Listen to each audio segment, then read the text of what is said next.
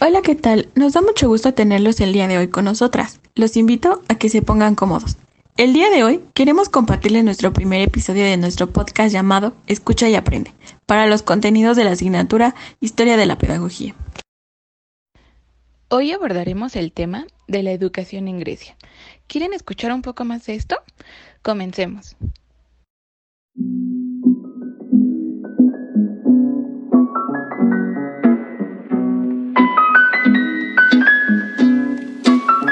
Continuemos con la historia de la educación en la antigua Grecia, dentro de la serie que estamos realizando sobre cómo ha ido evolucionando la educación a través de las principales civilizaciones a lo largo de la historia. La civilización en Grecia es una de las más influyentes de la historia de la humanidad. De ella salieron grandes personajes que han perdurado a través de los siglos y aún hoy siguen siendo muy importantes. Esta está considerada como la cuna de la civilización occidental. La civilización griega también fue una base muy importante para la política, la educación, la filosofía, la ciencia y las artes occidentales. Era eminentemente marítima y comercial.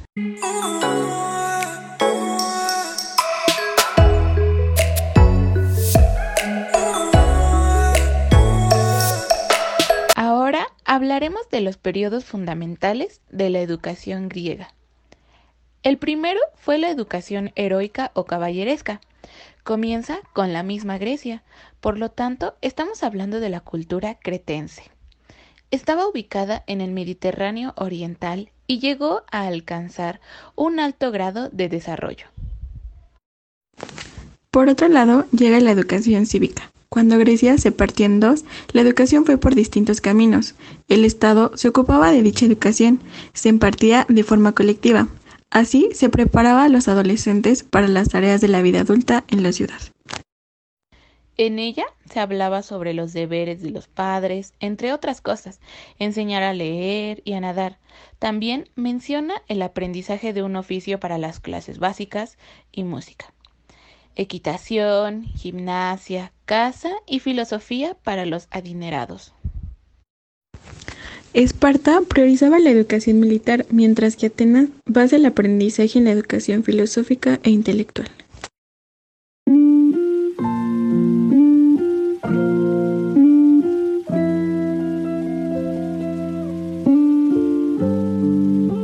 Ahora hablaremos de la educación humanística. Representada por Sócrates, Platón y Aristóteles, en esta aparece la técnica de preparar al niño. Aquí se les enseña a los jóvenes desde la niñez hasta la adolescencia. En esta época había diferentes periodos de educación, como la palestra, caracterizada por la iniciación de los ejercicios gimnásticos y deportivos, la didascaleia, que enseñaba lectura y escritura. Cuando se cumplían 18 años, los niños entraban en la enfebia, Tiempo de enseñanza militar. Prosigue la educación helenística. La paidea pasa a convertirse en enciclopedia. La educación es ahora pública y deja de ser privada. La lectura, la escritura y el cálculo se vuelven más importantes y llega la enseñanza superior. Las primeras escuelas nacieron y se podía distinguir entre institución pública y privada es decir, la que se aprendía en familia y la que estaba bajo el cuidado de la polis.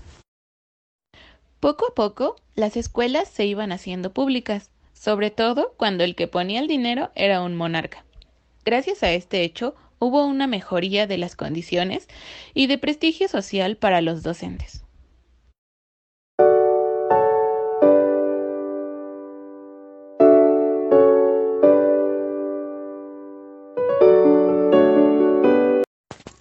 Qué bueno que nos han acompañado en este episodio enriquecedor. Esperamos que este podcast haya sido de tu interés. No olvides suscribirte al canal y compartir este podcast con tus conocidos.